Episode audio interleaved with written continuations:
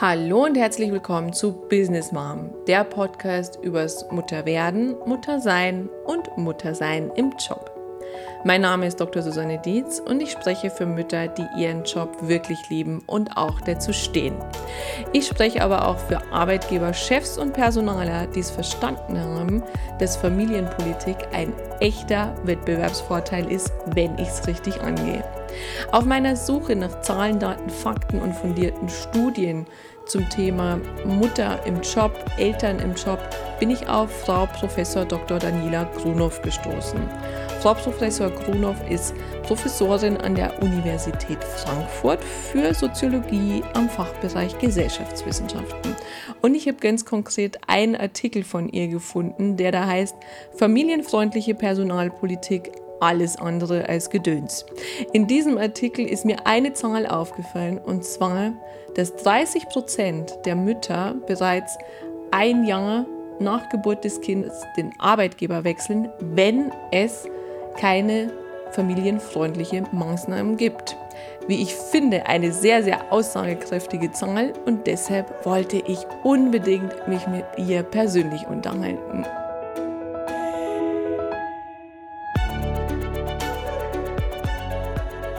Hallo und herzlich willkommen zum Podcast Business Mom. Ich freue mich total, dass ich heute Frau Professor Dr. Daniela Grunow im Interview habe. Herzlich willkommen, liebe Frau Professor Dr. Grunow. Hallo Frau Dietz, danke für die Einladung. Hallo, ich freue mich total. Ich bin ja auf Sie gestoßen im Zuge meiner Recherche, eben Zahlen zu finden, tolle Studien zu finden, die so meine subjektive Beobachtung auch untermauern und ähm, war total happy, als ich auch ihre Ergebnisse gesehen habe.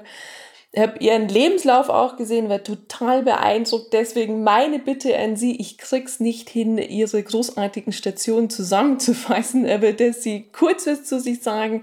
Was ist Ihre Mission? Was ist Ihr Forschungsschwerpunkt? Was liegt Ihnen am Herzen? Ja, sehr gerne, Frau Dietz. Also ich bin Daniela Gruno, ich bin seit 2013 Professorin für quantitative Analysen gesellschaftlichen Wandels an der Goethe-Universität in Frankfurt und ich war davor viereinhalb Jahre lang an der Universität von Amsterdam in den Niederlanden und davor zwei Jahre Postdoc an der Yale-Universität in den USA. Und äh, studiert und promoviert habe ich aber hauptsächlich in Deutschland an deutschen Universitäten ja, seit ich angefangen habe, ja, mich mit wissenschaftlichem Arbeiten zu beschäftigen, habe ich einen Fokus gehabt auf international vergleichender Forschung mit dem Schwerpunkt auch auf Ungleichheiten. Und da bin ich ähm, im Rahmen meiner Promotion sehr früh auf ähm, die faszinierenden Geschlechterungleichheiten gestoßen, die man am Arbeitsmarkt sieht, obwohl ja Frauen von der Bildungsexpansion extrem profitiert haben und in viel höherem Maße erwerbstätig äh, sind, als das die Mütter- und Großmüttergeneration waren. Und entsprechend mhm. ist es erklärungsbedürftig, warum so viele Frauen auch heute noch ähm, ganz große Rückschritte im Rahmen ihrer beruflichen Entwicklung machen. Und das hat mich eigentlich ja schon seit vielen Jahren interessiert. Und ähm, in einer Reihe von Forschungsprojekten habe ich mir dieses äh, Problem aus unterschiedlichen Perspektiven angeguckt. Mhm. Ja, wunderbar. Genau, weil das war auch meine Beobachtung, meine ganz subjektive Beobachtung, als ich zum einen Teil selber Mama geworden bin, aber auch in meinem Umfeld als Personalerin, dass wir sehr, sehr viele Frauen haben, also gerade im Zuge der Frauenförderung, die super gute Abschlüsse haben, die sehr viel schneller auch studiert haben als ihre männlichen Kollegen, die gleichermaßen an High-Potential-Programmen teilnehmen. Aber man bekommt dann Anfang 30 diesen Knick, wo ich das Gefühl hatte dann auch, diese Frauen werden regelrecht vergessen. Und wenn sie zurückkommen, also wenn sie ein Kind bekommen nach der Elternzeit, wenn sie zurückkommen, auch nicht furchtbar gut integriert werden. Also teilweise, ich sag mal, schlechtere Jobs bekommen. Aus einer Bereichsleiterstelle wird eine Assistentenstelle. Das war immer ein konkretes Anliegen einer Klientin von mir. Und ich dachte mir, es ist ja total unwirtschaftlich. Und habe dann auch ihren Artikel gefunden, familienfreundliche Personalpolitik, alles andere als Gedöns. Den werde ich auch in den Show Notes verlinken, weil ich den großartig finde.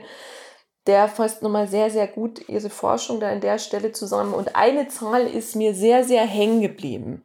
Das ist die der 30 Prozent der Mütter wechseln nach der Elternzeit den Arbeitgeber, wenn keine Maßnahmen stattfinden. Also Maßnahmen haben Sie ja so bewertet, Kinderbetreuungsangebote, Angebote in der Elternzeit, sowas wie Weiterbildung, Maßnahmen zur Frauenförderung oder Langzeitkonten zur Freistellung.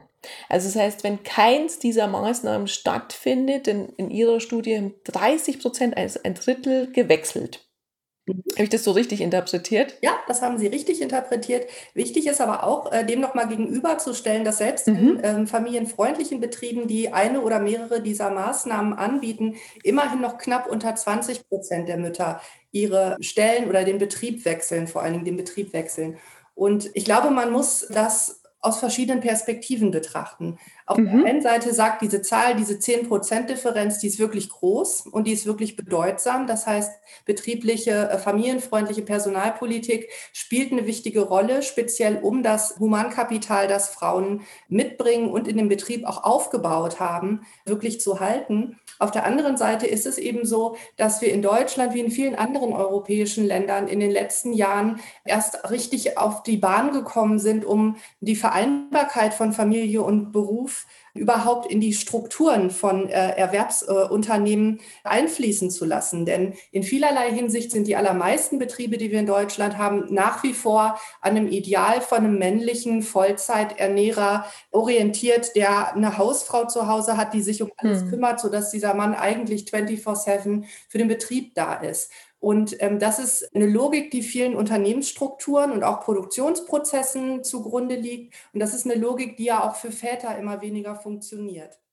Mhm. Ja, weil Sie sagen, die für Väter weniger funktioniert. Erleben Sie da einen Wandel oder eine Entwicklung?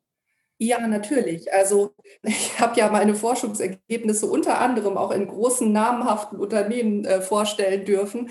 Mhm. Äh, da kommen speziell dann direkt nach den Vorträgen natürlich verzweifelte Manager auf einen zu und sagen, ich würde das so gerne unterstützen, aber unser Bereich ist so kennzahlengesteuert, dass jede Person, die ausfällt für eine Woche, ein wirkliches Problem darstellt für die Leistungslegung des ganzen Teams. Und das ist so ein mhm. anekdotisches Beispiel jetzt dafür, äh, wie wenig Unternehmen eigentlich ausgerichtet sind auf einen flexibleren Übergang zwischen Erwerbsarbeit und Familienarbeit und vor dem Corona-Lockdown auch ganz klar eine ganz starke Orientierung an der Präsenzkultur hatten. Das heißt, dass man nur wirklich als Arbeitnehmer gezählt hat, wenn man auch wirklich vor Ort an seinem Schreibtisch saß oder an seinem Fließband stand. Und das ist natürlich was, was es sehr schwer macht, flexibel mit Anforderungen aus Familie und Beruf umzugehen.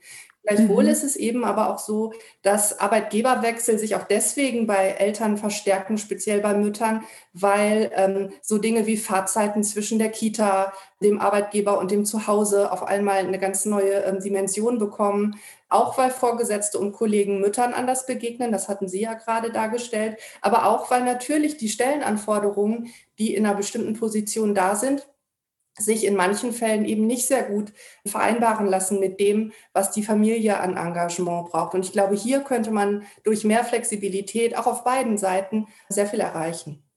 Mhm. Weil Sie das jetzt angesprochen haben, jetzt die aktuellen Entwicklungen des letzten Jahres, also mit mehr Homeoffice, was jetzt inzwischen auch teilweise verpflichtend ist, glauben Sie, dass das wirklich positiv einzahlt auf Unternehmenskultur, dass Frauen auch flexibler von zu Hause aus arbeiten können? Mhm. Ja, nun ist es so, dass das tatsächlich ähm, natürlich einen aktuellen Erfahrungsmehrwert bringt, diese schwierige Mhm. Lockdown-Situation. Und es ist ja mhm. keineswegs so, als ob Eltern begeistert wären, im Homeoffice zu arbeiten, weil das manchmal für die Produktivität sogar besser ist, eben nicht mit den Kindern zu Hause zu sein. Mhm. Insofern ist das für Familien eine sehr schwierige äh, Situation. Aber es ist tatsächlich gerade für Unternehmen, die sehr auf eine Präsenzkultur gepolt waren, jetzt der Zeitpunkt, an dem sie merken, das funktioniert nicht mehr und sie müssen neue Verfahrensweisen entwickeln, um eine Homeoffice-Struktur aufzubauen, die dann auch produktiv ist. Und ich glaube schon, dass sich da vielleicht nicht nachhaltig in allen Firmen und Bereichen, aber doch in sehr vielen Bereichen auf einmal Aha-Effekte einstellen, dass das tatsächlich möglich ist, dass Menschen sehr engagiert vom heimischen Schreibtisch aus arbeiten. Das glaube ich mhm. schon. Und das wird langfristig auch einem bestimmten Teil von Eltern sicherlich auch entgegenkommen weil diese Forderung nach ähm, Homeoffice-Arbeitsplätzen, das wissen wir aus der Forschung, tatsächlich etwas ist, ein Bestandteil der Flexibilitätserfordernisse ist, die erwerbstätige Eltern auch immer wieder in Studien betonen. Mhm. Ja, weil Sie sagen auch Eltern. Also ich glaube auch, dass sich da was tut, was die Väter angeht. Deswegen hätte ich auch gerade eben nochmal so konkret gefragt, weil meine Beobachtung ist, die ist jetzt wieder sehr subjektiv geprägt, aber dass zunehmend auch jüngere Männer eben sagen, sie würden auch gern Elternzeit nehmen, aber die Kultur gibt es ein Stück weit nicht her. Also, dass auch Vorgesetzte sagen, ja, also verstehe ich nicht, sie haben doch eine Frau daheim, was sie auch ganz am Anfang gesagt haben. Also, dass dieses Rollenbild steckt scheinbar schon noch in unseren Köpfen. Und das wäre auch so meine Frage, so nach den Rollenbildern in unserer Gesellschaft. Also wie sehen Sie da das aktuelle Rollenbild der Frau, der Mutter und des Mannes oder des Vaters? Hat sich da was getan? Mhm.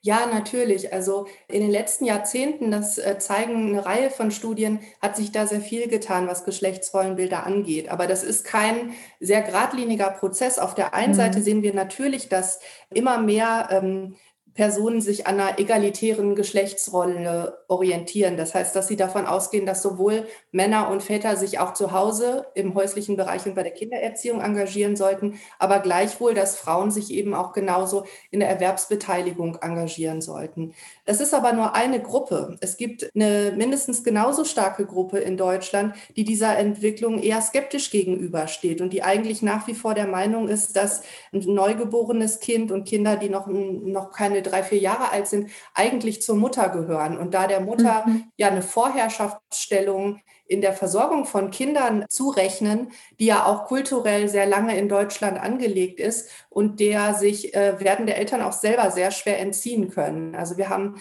eine Reihe speziell von qualitativen Untersuchungen durchgeführt, weil man diesem Phänomen eben am ehesten durch solche Interviews, die in die Tiefe gehen, beikommen kann. Und es ist tatsächlich mhm. erstaunlich, wie gerade ähm, in unserer Studie, wo wir die hochgebildeten und wirklich beruflich erfolgreichen Personen in unserem Sample überproportional repräsentiert sehen, wie viele dieser Männer und Frauen sich trotzdem an traditionellen Geschlechtsrollennormen orientieren. Das heißt, viele dieser Frauen, die vielleicht bis dato erfolgreich im Beruf waren, sagen tatsächlich, in der Zukunft wird das so nicht gehen und speziell die Männer sehen das auch häufig so.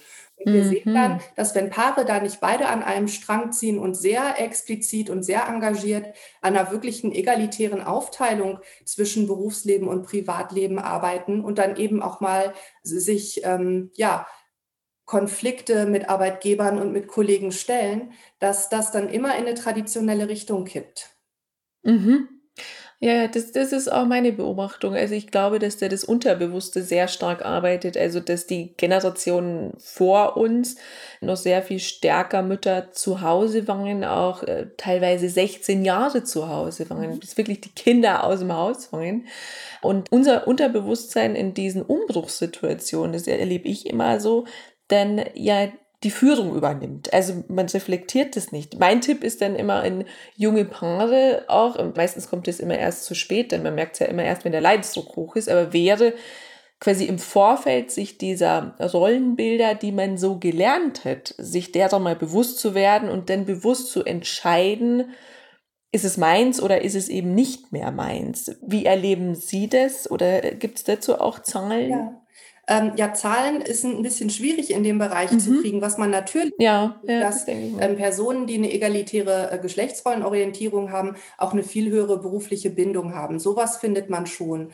Aber es ist genauso, wie Sie das ansprechen, diese ja oft auch latenten Prozesse, die da ablaufen, auch innerhalb von Paaren und die Dynamiken, die passieren tatsächlich schon eigentlich, wenn sich Paare für ein Kind entscheiden und sind während mhm. der Schwangerschaft auch schon da. Das heißt, es ist selten der Fall, dass Mütter sagen, oh, ich habe mir das ganz anders vorgestellt und wollte meine Karriere voranbringen und auf einmal nach der Schwangerschaft sieht das alles anders aus. Diese Fälle gibt es auch. Aber häufiger ist es tatsächlich so, dass sich Frauen überhaupt nur auf das Projekt Familiengründung einlassen, wenn sie entweder mit dem Partner eine wirklich ausgeklügelte Lösung gefunden haben, wie sie das gemeinsam mhm. stemmen, und zwar vor der Geburt, eigentlich bevor man sich entschließt, das mit dem Kind auch wirklich zu realisieren. Oder in Fällen, in denen die Mütter auch ganz klar sagen, ich will unbedingt ein Kind haben und ich bin auch bereit dafür, entsprechend beruflich kürzer zu treten. Mhm. Mhm. Ah, das ist sehr spannend. Also da sind die Frauen denn inzwischen schon sehr viel, sind wir bewusster auch in der Entscheidung und wie Sie sagen, lassen sich erst darauf ein, wenn es schon eine Lösung gibt. Das finde ich eine schöne Entwicklung an der Stelle auch. Jetzt nochmal zurück auf die Männer, das ist jetzt sehr provokativ, aber ich dachte mir gerade eben, könnte das nicht auch manchmal eine Ausrede sein? Also, dass man sagt, ja, ich habe ja dieses Rollenbild so im Kopf, die Frau übernimmt es und einer muss ja die Kohle nach Hause bringen, ja, so ganz salopp gesprochen. Ja, also unsere Untersuchungen weisen darauf tatsächlich hin. Also wir haben Ja. in dieser qualitativen Studie einen sehr hohen Anteil von Paaren gehabt, in denen die Frau eigentlich die Haupternährerin war, weil die einen besseren Job hatte, mehr verdient hat, bessere Zukunftsaussichten hatte. Und wir haben auch zu unserem großen Erstaunen festgestellt, ähm, dass die Paare in diesen Konstellationen häufig dazu neigten, das ein bisschen runterzuspielen und sagten, ach, Geld wäre nicht so wichtig, das wird ja gar nicht die Hauptrolle spielen. Ah. Und deswegen sei es viel wichtiger, dass die Mutter eben für das Kind da ist. Wenn äh, die Lage andersrum ist, das heißt, wenn der Mann den Verdienstvorteil hat, dann wird dieses ökonomische Argument sehr häufig und auch sehr automatisch und klar formuliert. Es gibt sehr wenige Paare, die tatsächlich darüber reflektieren und sagen, die Frau verdient mehr. Und aus dem Grund teilen wir jetzt auch die Arbeit nach der Geburt des Kindes egalitär oder auch rollenkomplementär auf. Aber eigentlich wäre uns das traditionell lieber gewesen. Das hört man sehr, sehr selten. Mm, das finde ich ja total spannend. Auch den Punkt, dass Sie sagen, eigentlich ursprünglich, wenn es sogar Paare, wo die Frauen besser gestellt werden von der Ausbildung her, von den Karrierechancen und man dann das, das eigene Bild, das man so halt anpasst, also dass man das Bild nicht zerstören muss. Äh, Ich glaube, das geht ja dann sehr tief, dann, dann zerstört man ja auch Bilder, die man vielleicht von den Eltern hat und die man gelernt hat. Also das ist ja dann wirklich Arbeit. Das finde ich total spannend. Und Das vielleicht, mir gerade, um ja, kurz zu ergänzen, das ist natürlich ja, auch so, dass das Umfeld darauf auch problematisch reagiert. Also in unserer Untersuchung ja, ist das das so, dass stimmt. das einfach eine, eine Rollenteilung, die nicht zumindest in Ansätzen auch traditionelle ähm, Komponenten hat, die wird eben auch von außen sehr häufig kritisiert. Chefs verstehen Mhm. das nicht, wie eine Frau auf die Idee kommt, kurz nach der Geburt, eigentlich nach Ablauf der Mutterschutzfrist wieder zur Arbeit zu gehen. Mhm. Und Vorgesetzte und Kollegen verstehen das auch nicht. Und auch Schwiegereltern und Eltern und auch Bekannte sehen das häufig sehr kritisch. Die können natürlich auch eine unterstützende Rolle in solchen Fällen einnehmen. Aber das ist ein Verhalten, was doch sehr stark äh, sozial sanktioniert wird. Und uns sind Mhm. äh, gerade von Seiten der Paare dann so Worte wie Rabenmutter und so Mhm. ähm, zugetragen worden, mit denen sich diese Paare, die es äh, anders machen, als es die Norm ist, auch auseinandersetzen müssen. Und Sie können sich vielleicht vorstellen, wie tief das sitzt.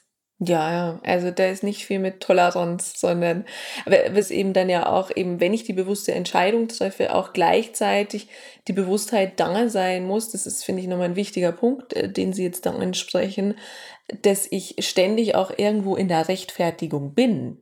Also eben meinem Umfeld gegenüber, den Eltern mit Sicherheit, aber auch den Nachbarn, meiner Kollegin, ähm, sonst jemanden. Das finde ich, und ich glaube, das ist auch die Anstrengung und so funktioniert wahrscheinlich der Mensch auch nicht wirklich. Also gut, wenn er permanent in dieser Rechtfertigungshaltung ist. Das erklärt für mich dann auch nochmal sehr gut, warum man tendenziell auch quasi sich da anpasst. Was ich selbst auch erlebt habe, ist, also jetzt mal so ganz aus dem Nähkästchen gesprochen, ich bin ja jemand, der unglaublich gerne arbeitet und ich sehe es auch als Teil meiner Identität und es ist auch für mich ein unglaublicher Energiegeber. Aber wenn ich Phasen jetzt in meiner Elternzeit immer hatte, wo ich sehr, sehr viel eben in Krabbelgruppen und was ich immer verbracht habe, dass ich automatisch auch immer so in diese Falle getappt bin, mein Wertesystem ein Stück weit anzupassen. Also, wo ich mir dann auch dachte, naja, eigentlich ist es gar nicht so wichtig und eigentlich ist es ja nur so eine kurze Phase. Ich aber gemerkt habe, gleichzeitig innerlich bricht in mir irgendwas zusammen, ja, weil es mir ja doch wichtig ist. Aber ich sage es mal auf gut Deutsch, man bescheißt sich auch ein Stück weit selber, um quasi sich dem Umfeld anzupassen. Jetzt zurück zu dem Artikel nochmal, wo wir drüber gesprochen haben. Also 30 Prozent der Frauen wechseln den Arbeitgeber, wenn nichts angeboten werden. Ich habe vor kurzem mit einem Personaler drüber gesprochen, der hat das sehr positiv gesehen. Der meinte, das ist doch großartig, ja? weil das sind ja die richtig guten Frauen und dann haben ja andere Unternehmen auch die Chance, quasi diese Frauen zu bekommen. Da dachte ich mir auch, so können wir es ja auch sehen.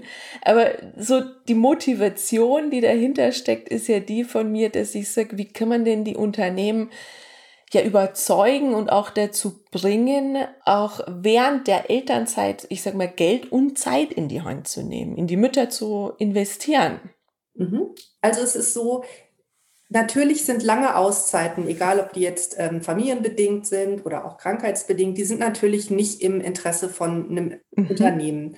Denn ein Unternehmen, was wirklich rational geführt wird, das hat eigentlich ein Interesse, seine guten und qualifizierten Mitarbeiterinnen und Mitarbeiter langfristig zu binden und für möglichst kurze Phasen nur ähm, dann für Familienauszeiten freizustellen. Das ist, ähm, denke ich, aus einer ökonomischen Sicht völlig nachvollziehbar. Von daher ist, ähm, glaube ich, wichtig, dass man überlegt, wo sind gemeinsame Interessenschnittflächen, wo sich das, was die Unternehmen eigentlich haben wollen und das, was die berufsorientierten Eltern sich wünschen, wie man das in Einklang bringen kann und wo man da mhm. gemeinsame Schnittpunkte findet, an denen man arbeiten kann. Und ich glaube, das äh, zeigt sich auch äh, bei den Maßnahmen, die wir uns angeguckt haben, so Maßnahmen wie Kinderbetreuung, die werden immer häufiger, weil viele Familien genau da das Problem sehen, um wieder ähm, einzusteigen.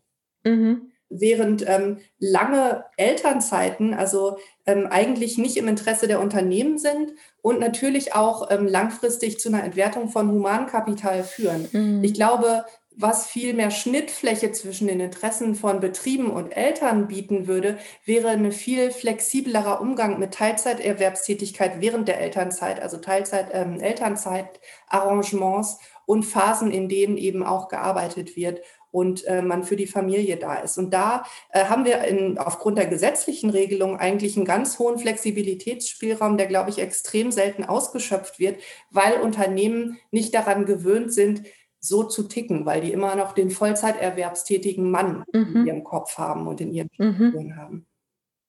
Also müsste man, also wenn ich jetzt weiterdenke, müssten die Frauen, aber auch die Väter das stärker fordern, also von sich aus fordern, auch an den Arbeitgeber. Ja, nicht nur fordern, sondern natürlich auch äh, bieten, Lösungsvorschläge anzubieten, mhm. wie man äh, weiterarbeitet nach der Geburt eines Kindes. Und ich glaube, da ist sehr viel zu tun. Wir haben ja in Deutschland bis äh, vor der Elterngeldreform 2007 war das ja wirklich ein sehr weit verbreitetes äh, Muster, speziell in Westdeutschland, dass Mütter äh, drei Jahre lang nach der Geburt eines Kindes aus dem Erwerbsleben ausgestiegen sind. Und ähm, wenn ein zweites oder drittes Kind in der Zeit geboren wurde, entsprechend länger. Und das ist natürlich mhm. eine Zeit, die in einem qualifizierten Beruf extrem lang ist und die auch im Interesse der Mütter einfach Löcher in die berufliche Entwicklung reißt, die man nicht einfach so mit einem Training oder so äh, stopfen kann. Was wir gesehen haben mit der Elterngeldreform 2007, ist, dass es inzwischen ein ganz klares, deutliches Muster gibt, dass Frauen ein Jahr lang in Elternzeit gehen und danach wieder zurückkommen. Und äh, das ist eine wahnsinnige Veränderung in dem Verhalten schon der Mütter innerhalb von sehr kurzer Zeit. Mhm. Okay, also dass diese Auszeiten eben nicht so lange sind, also drei Jahre ist ja wirklich ein langer Zeitraum. Und wichtig ist das, was ich jetzt raushöre, dass man relativ schnell wieder in Kontakt kommt, auch wenn es dann eben nur in Anführungszeichen in Teilzeit ist. Genau. Weil das sich ähnlich, das äh, würde man jetzt mit einer einzelnen Weiterbildung eben nicht kompensieren können. Weil Sie es vorhin auch noch angesprochen haben, was mich sehr erstaunt hat im ersten Moment damals, als ich den Artikel gelesen habe, dass am meisten in Kinderbetreuungsangebote investiert wurde. Also jetzt zum Beispiel eben in Langzeitkonten oder in Weiterbildungsmaßnahmen, wo ich mir dachte, das ist doch eigentlich der Bereich, der schon erstmal finanziell für die Unternehmen ein erheblicher Aufwand ist. Gibt es da eine Hypothese dazu, warum gerade die Kinderbetreuung so zugenommen hat? Also naja, zum einen Kinderbetreuung ähm, nach wie vor ein ganz zentrales Thema und diese mhm. Unsicherheit, die gerade erwerbsorientierte Eltern auch heute noch, nachdem die Bundesregierung ja massiv Kinderbetreuung im frühkindlichen Bereich ausgebaut hat, ist die Unsicherheit, einen Kita-Platz zu bekommen und die Sicherheit, wenn man ihn dann hat, extrem hoch. Und dann stellen mhm. sich eben auch die Fragen, wo ist diese Kita denn platziert und liegt die irgendwo in einem vernünftig machbaren Entfernungsumfang zwischen der Wohnung und äh, dem Arbeitsplatz. Und insofern ist das tatsächlich eins der zentralen Probleme vor dem Lockdown gewesen, zu fragen, wo kann man die Kinder gut unterbringen und sicher unterbringen, aber auch in einer Entfernung zwischen Arbeitsplatz und äh, zu Hause, ähm, sodass das auch von den Fahrzeiten her möglich ist. Und von daher ist dann natürlich das Angebot von Kita-Plätzen für Unternehmen, die ein Interesse daran haben, die Frauen und Männer schnell wieder zurückzubekommen nach der Geburt eines Kindes, eine sehr sinnvolle Investition. Zudem können solche Formate ja ganz unterschiedlich ausgestaltet sein. Das kann, wie an der Goethe-Universität bei uns, eine Kita auf dem Campus sein tatsächlich. Mhm. Das kann aber genauso gut eine Investition in Kita-Kontingente sein bei ähm, mhm. externen Trägern. Und ähm, insofern ist das schon eine kostenträchtige Maßnahme, aber eine, von der das Unternehmen direkt was hat, weil die Eltern direkt zurückkommen zum Arbeitsplatz. Ja, ja. ja also, also verstehen, dass es attraktiv ist für sowohl Arbeitgeber als auch für Arbeitnehmer. Mhm, also das ist das, was so am offensichtlichsten denn auch ist und gerade der Faktor Zeit, den Sie angesprochen haben, also gerade mit Fahrtwegen, die man da so hätte. Also wunderbar ist es natürlich, wie Sie sagen, wie bei Ihnen an der Universität, wenn man es vielleicht direkt im Haus hätte und man weiß sogar, also sollte irgendwas sein, kann ich eben schnell zwei Stockwerke nach unten oder der Kleine eben zwei Stockwerke nach oben. ist ein ganz anderes Gefühl, als wenn man weiß, ich muss jetzt noch eine halbe Stunde einmal quer durch die Stadt fahren. Ja, wunderbar. Sie haben vorhin schon gesagt, das wäre so meine letzte Frage gewesen. Eben zum einen, das haben Sie schon gesagt, den Rat, den Sie an werdende Mütter oder Väter haben, habe ich so rausgehört, selber einfordern und auch schon Lösungsvorschläge mitbringen. Ja, absolut. Und zwar nicht nur dem Arbeitgeber gegenüber, sondern auch dem Partner gegenüber. Mhm. Dieses Reinstolpern in so ein Idealbild von der kleinen, süßen mhm. Familie ist, glaube ich, wirklich ein Problem. Und da spielen auch Medien eine Rolle, dass äh, vielen Leuten irgendwie vorgaukelt, man müsse sich nur eine rosarote Brille aufsetzen und dann würde das alles Instagram-tauglich laufen. Und mhm. ich glaube, das ist ein wirkliches Problem. Hier geht es um Geld, hier geht es um Zeit, hier geht es um soziale Absicherung. Und ähm, da muss man sich sowohl mit seinem Partner ganz klar verständigen darauf, wie das laufen soll und eben auch dem Arbeitgeber Möglichkeiten anbieten, die dann für diesen jeweiligen Job auch ein gangbarer Weg sein können. Und ich glaube, je entschiedener und durchdachter Frauen diesen Schritt gehen, umso besser können sie auch später dann diese Pläne realisieren. Mhm. Das finde ich wunderschön. Liebe Frau Professor Dr. Krono, das würde ich gerne Schlusswort zu stehen lassen und danke Ihnen ganz herzlich für Ihre Zeit, für Ihre so differenzierten Aussagen. Von Herzen danke. Sehr gerne. Hat mir Spaß gemacht. Ich hoffe, das bringt jetzt einigen Leuten was.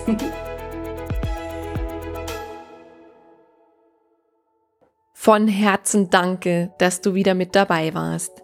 Wenn du mehr zu Business Mom erfahren willst, dann besuch mich doch einfach auf Facebook, Instagram, LinkedIn oder Xing oder geh direkt zu meiner Business Mom Website unter www.businessmom.de.